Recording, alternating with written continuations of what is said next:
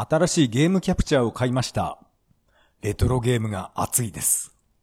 それでは始めましょう。第13回。それは涙で始まった。2メガ。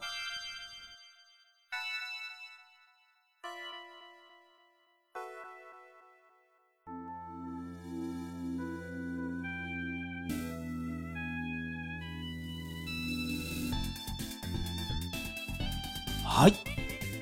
改めましてこんばんは。タカと言います。よろしくお願いします。えーまたゲームキャプチャーを買ってしまいました。相変わらずね、なんか無駄遣いしてしまいます。今回はですね、このゲームキャプチャーを使って、えーこのゲームの録画方法とか、あと生配信をした感想なんかを話したいと思います。それではよろしくお願いします。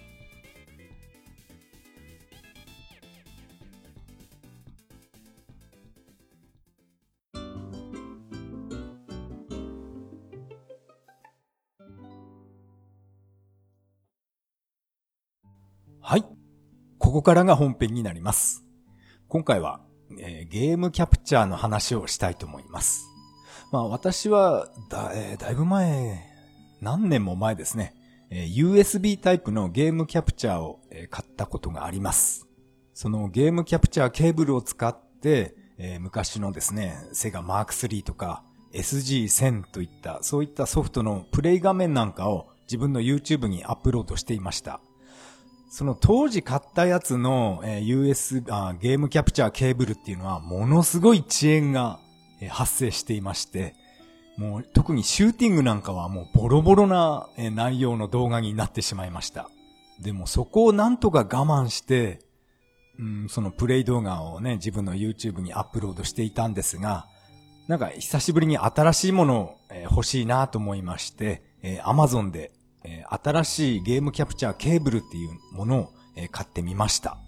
値段は確か1100円とか1200円ぐらいでかなり安い、安い買い物でした。その使った感想なんですが、えどういうわけか、あまり遅延を感じませんでした。確か4年前買ったこのケーブルっていうのも確か1000円前後だったので、大して値段は変わりません。でも、やっぱり、今回買ったこのケーブルっていうのは、やっぱり出来がいいんでしょうね。今のところ、うんこれ、遅延がひどいなって感じたことはありません。いろんなゲームやってみました。メガドライブを繋いでみて、私の好きな パズルゲームの上海とかやってました。カーソルの移動速度とか特に遅延は感じませんでした。あとシューティングもやってみたんですが、いや、特に違和感はありませんでした。あとですね、やっぱシューティングよりも敏感な動きに反応するマーク3のウッディポップっていうブロック崩しゲームがあるんですね。その専用コントローラー、まあアルカノイドみたいな、あの、パドルコントローラーがあるんですけど、それをつなげてやってみたんですが、やっぱり違和感がありませんでした。これはかなりいい買い物をしたなって思ってます。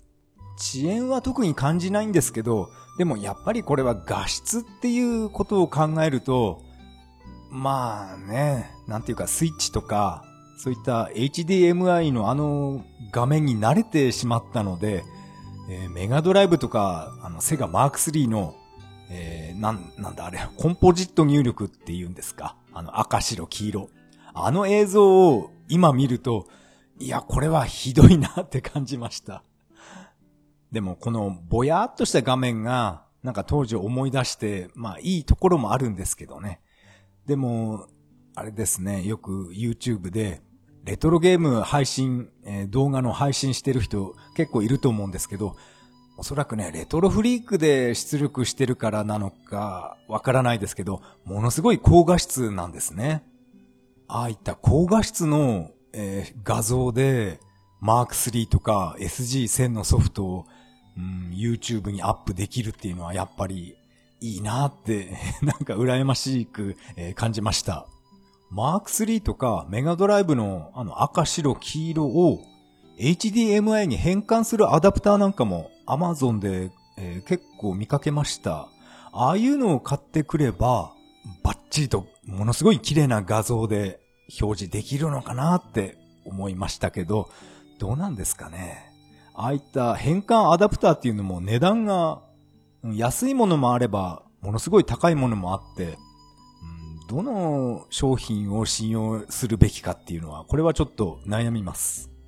でもまあ自分の場合は今のまま、ぼやっとしたまま、このままでもいいかなと思うんですけど、ただもう少し画面をね、発色がいいっていうか、画面全体を明るくしたいだけなんですね。うん、そんなくっきりとね、ドットまでくっきりと映らなくてもいいので、もう少し明るさが欲しいなって感じてます。そしてですね、このゲームキャプチャーケーブルを買った、えー、最大の目的っていうのは、YouTube ライブで自分のゲームを配信してみたいっていう、この目標がありまして、それでこのケーブルを買いました。まあこれは多分以前、前回話したと思うんですけど、それでですね、この自分のパソコンで、えー、っと、生配信するためには、OBS っていうアプリをインストールして、あとコメントなんかを読み上げてくれる棒読みちゃんっていうのもインストールして、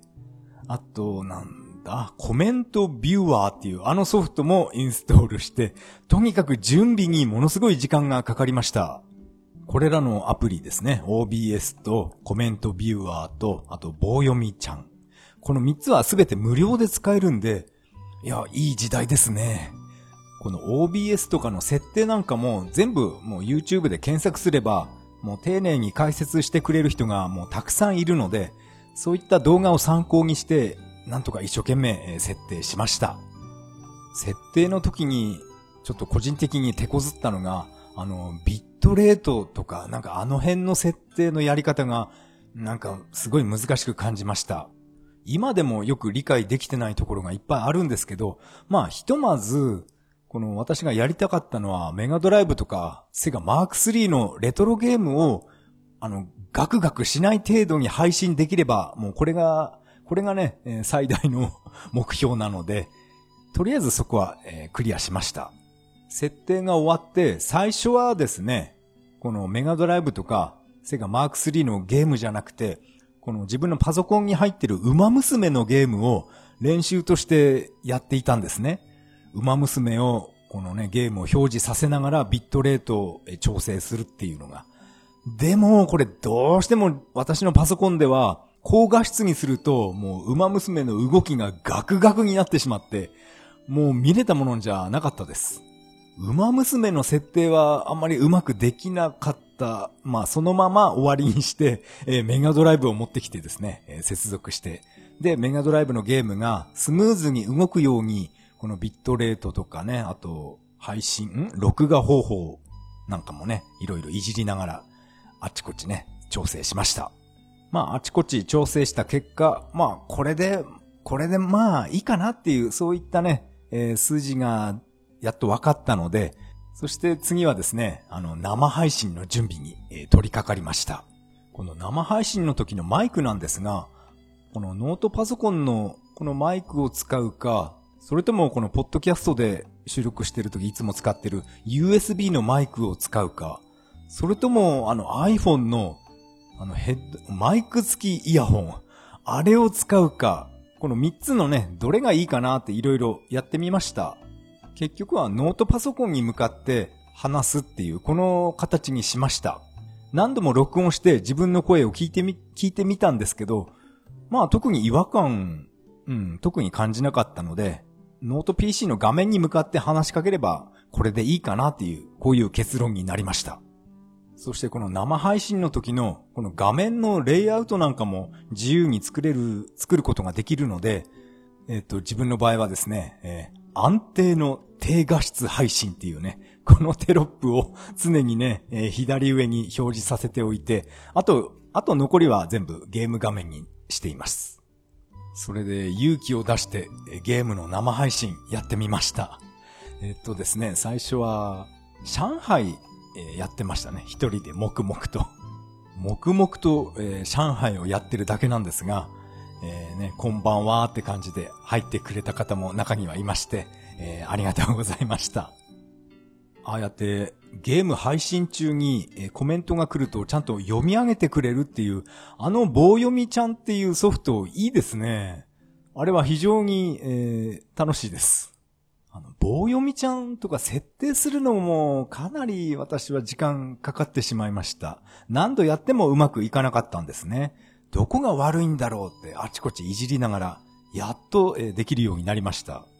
で、私の初生配信っていうのは、上海に、あ、上海の前に、あ、そっか、あの、馬娘、ありますよね、あの、スマホのゲーム。あれを私はパソコンでもたまにやるんで、そうだそうだ、その馬娘のずっと映像を流したままいろんな設定をいじってた時がありました。あ、それがあれかな、生配信、初配信になるのかな、馬娘が。馬娘の動きがものすごいガクガクになっていて、もうそのガクガクを見ながらあちこち設定していました。あ、でもそんな時に、その時もえ、こんばんはって入ってくれた方が いましたね ありがとうございました。あ、確かその馬娘配信の時に、えー、私がちょっとね、操作間違って、思いっきり自分の部屋をね、映してしまって顔がね、この丸坊主の顔が出てしまったっていう、そういう事故がありました。まあ別にね、顔が映っても構いませんけど あと部屋が、部屋も映ってしまいましたね。私はいつもゲームやるときは、ゲーム、ゲームの部屋でいつもやってるんですけど、その部屋は、あの、エアコンついてないんで、もうこの暑さで、もう部屋に入れないんですね。ですから、そのゲームとかパソコンを全部、エアコンのある部屋に移動しまして、そこで、あの、馬娘の配信をテストプレイしていました。そしてその部屋が思いっきり映っちゃったんですよね。このエアコンの部屋、この部屋何にもないですから、ほんと、夜逃げ寸前の部屋っていうね、あの部屋が配信されちゃったんですよね。うん、恥ずかしいですね。あ、そしてこの今も、この収録してる今も、エアコンを回しながら収録しているので、もしかしたら、エアコンのね、ゴーっていう音が、うん、これ入ってるかもしれません。ノイズキャンセルで綺麗に消えればいいんですけど。そう、そんなわけで、私の YouTube ゲーム生配信っていうのは、えー、馬娘が、デビューになりますね。馬娘、あれね、画面綺麗ですよね。何度も言いますけど、レースシーンがめちゃくちゃ綺麗です。馬娘が、えー、初体験になりまして 初体験って言うとなんか、なんか変ですね。馬娘をやって、そしてその次が上海ですね。上海をやって、あとその次はキングサーモンっていう、あの、釣りのゲームをえー、かなり長い時間やっていました。いただいたコメントを読みながら、この釣りをやるっていうのが、すごい、えー、楽しかったです。そう、こういうことがやりたくて、えー、このゲームキャプチャーケーブル買ったんだよなって、あの日は本当にね、えー、嬉しかったです。もしあの時、誰もね、入ってきてくれなかったら多分5分10分ぐらいでゲームやめてたんじゃないかなって思いました。まあそういったわけで、このゲームキャプチャーケーブルはですね、メガドライブのゲームは全く遅延は感じませんでした。あと、メガドライブにメガアダプターを装着させて、ブロック崩しのウッディポップですね。それも違和感は全く感じませんでした。ただ、まだ試していないのが、マスターシステムとか SG1000 をつなげた時に遅延があるかないかっていう、これがまだね、えー、ちょっと心配です。おそらくマスターシステムは、これはやっぱりメガドライブと同じで遅延はないんじゃないかなって思ってます。一番心配なのは SG1000 ですね。あれは AV 出力じゃなくて RF 出、RF 出力なので、ですから、このゲームキャプチャー、これ繋ぐことができないんですね。なので、SG1000 をビデオデッキに一度繋いで、で、ビデオデッキから赤、白、黄色に出力、出力させて、それをゲームキャプチャー、えー、コードにつなげるっていう、そういう流れになります。だから、一回ビデオデッキを通すから、なんか遅延とかが起きるんじゃないかなって、なんか今のうちから心配してます。それにしても、出力って言いづらいですね。こんなに言いづらかったかな出力。この SG1000 のゲームを生配信しておそらく需要はないと思うんですよね。あまりにも古すぎるゲームなんで。でもまあこれは自己満足なので、あ、自己満足だったら別に生配信しなくてもいいかな。まあその辺は、えー、後で考えましょう。このゲームキャプチャーケーブルの話は、まあ、こんな感じで。あともう一つ、えー、ゲームキャプチャー買いました。確か 4K 対応のパススルーどうのこうのってやつですね。あの赤くて小さい箱の、ものすごい軽いやつを買いました。そのゲームキャプチャーは、このコンポジット接続は一切できないんですね。HDMI のみです。これを買った目的っていうのは、主に任天堂スイッチですね。あのゲームを、まあ生、生配信はしないかな。まあ生配信したり、あとパソコンに録画したい時にどうしてもこういったものが必要だなと思って Amazon で買いました。で、えー、パソコンにつなげてみたんですけど、えー、つないでそのままの映像をパソコンで見たら、ものすごい遅延でした。まあ試しにスイッチじゃなくてメガドラミニを持ってきて、それをパソコンにつないで、まあ OBS あのソフトを使ってパソコン上でゲームしてみたんですけど、もう全然遅延だらけで、遊べたものじゃありませんでした。それで、ものすごい遅延なので、ゲームにならないほどの遅延だから、このパススルーっていうのが、これがついてまして、まあ別のモニターに移して、そっちのモニターでゲームをやるっていう、そういう形になります。でもまあ今回はお試しっていう感じなので、自分が持ってるモバイルモニターがあるんですね。あれ、何インチ ?7 インチぐらいの小さいモニターをちょっと持ってきまして、で、パソコンの横に置いて、この遅延具合を見てみたんですけど、いや、やっぱり全然遅延がないですね。この小さいモバイルモニターを見ながらシューティングとかやれば思いっきり遊べます。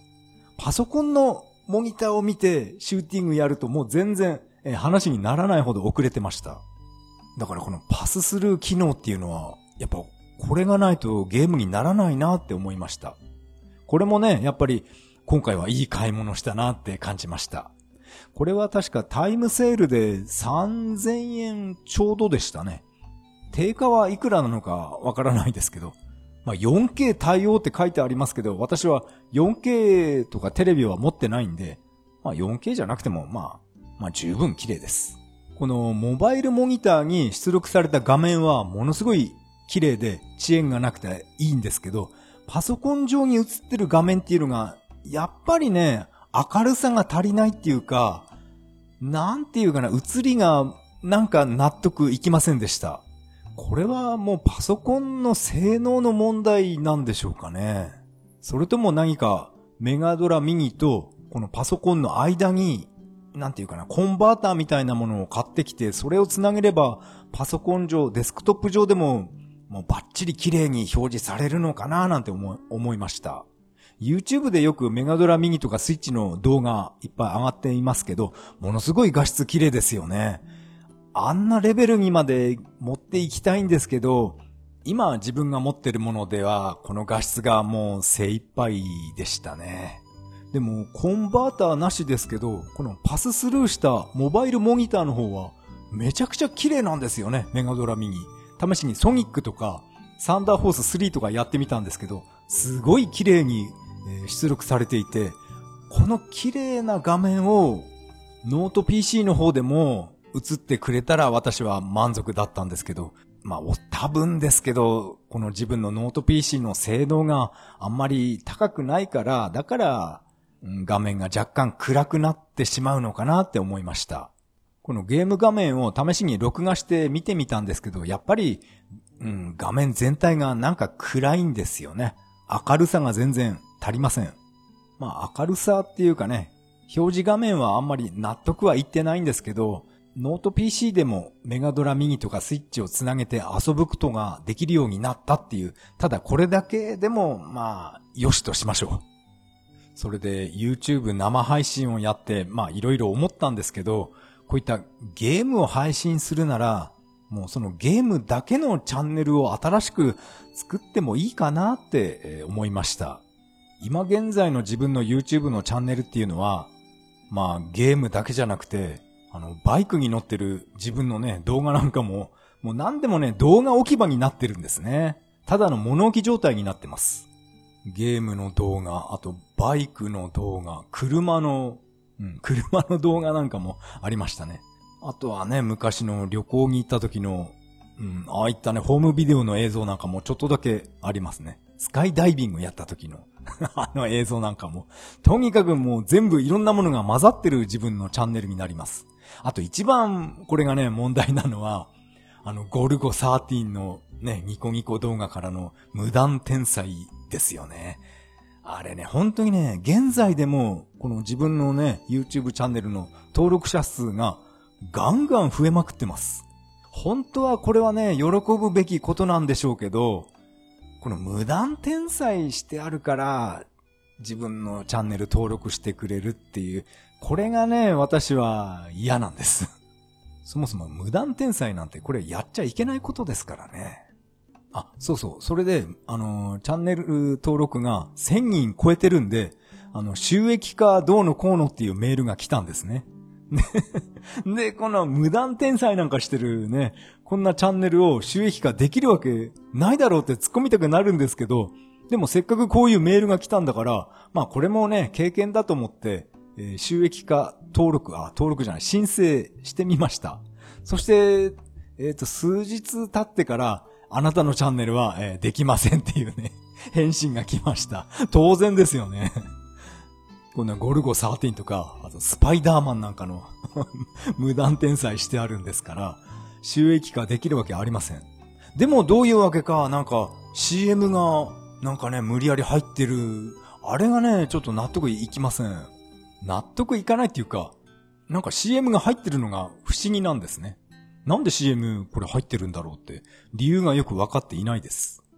あ、誰かが、あの動画は誰かが収益化の権利持ってるっていう、そういうことなのかなあの、ゴルゴ。そう、そういうこともあって、この自分の YouTube のチャンネルは、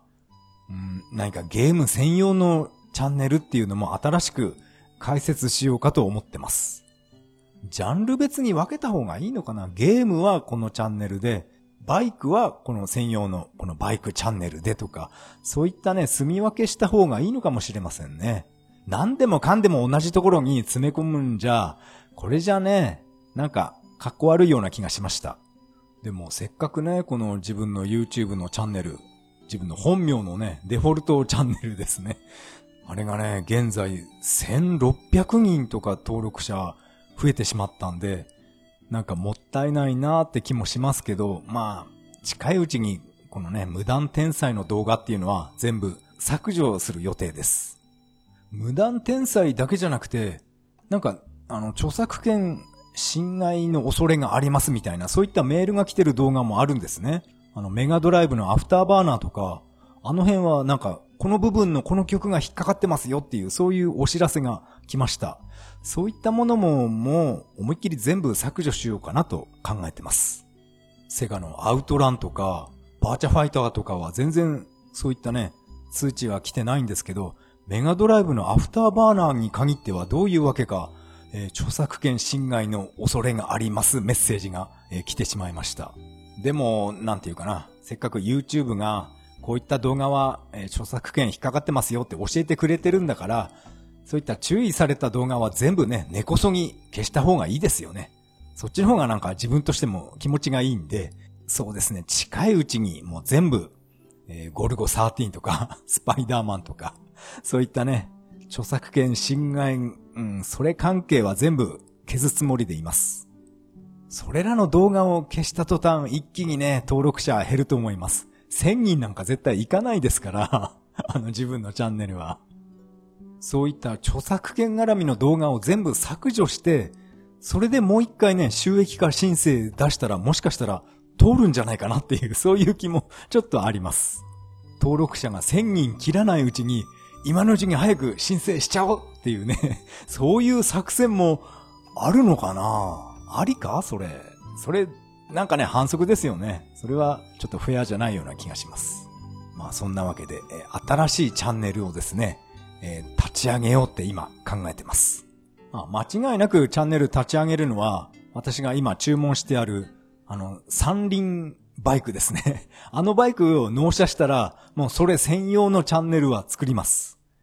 あのバイクは AP トライクっていうバイクなんですけど、それ専用のチャンネルを、作る予定になっています。その三輪バイクのチャンネルに今乗ってる株も入れちゃってもいいのかなとか、それもちょっとね、悩んでますけど。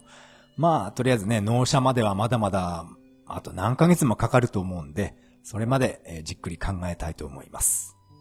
まあ、チャンネルといえば、まあ前回の配信でも私は言ったんですけど、このポッドキャストのもう4年前から始めてるこのポッドキャストの音声を YouTube 版として再アップロードしています。で、その新しく作ったその YouTube のチャンネルなんですけど、なんかいろいろいじってたら私は間違って削除しちゃったんですね。ですから、まあ昨日なんですけど、昨日から新しくまた作り変えました。そんなわけで、新しい URL を今回のこのポッドキャストにえ貼り付けておきます。まあ、興味がある方はそちらのチャンネルの方もねえ、見てやってください。まあ、音声だけじゃなくて YouTube っていうことでえ、映像も、あ、映像はないか、サムネイルなんかも全部、え手作りでやってますんで。まあ、興味がある方は、え見てやってください。ただ4年前のね、自分のポッドキャスト、まあ改めて聞き直していますけど、本当に話すの遅いですね。なんか、なんか自分で聞いててイライラしてきました。早く喋れよって言いたくなってきました。でもね、あれが4年前だったのかなってちょっとしみじみ、えー、思い返していました。バックで流れてる曲もソーサリアン使ってましたね。ただあれ、音量が多すぎ、あ、音量が大きすぎたなってちょっと今聞くとそんな風に感じました。音量はね、BGM はやっぱ小さい方が個人的に聞きやすいです。今回のゲーム生配信の話は以上になります。ありがとうございました。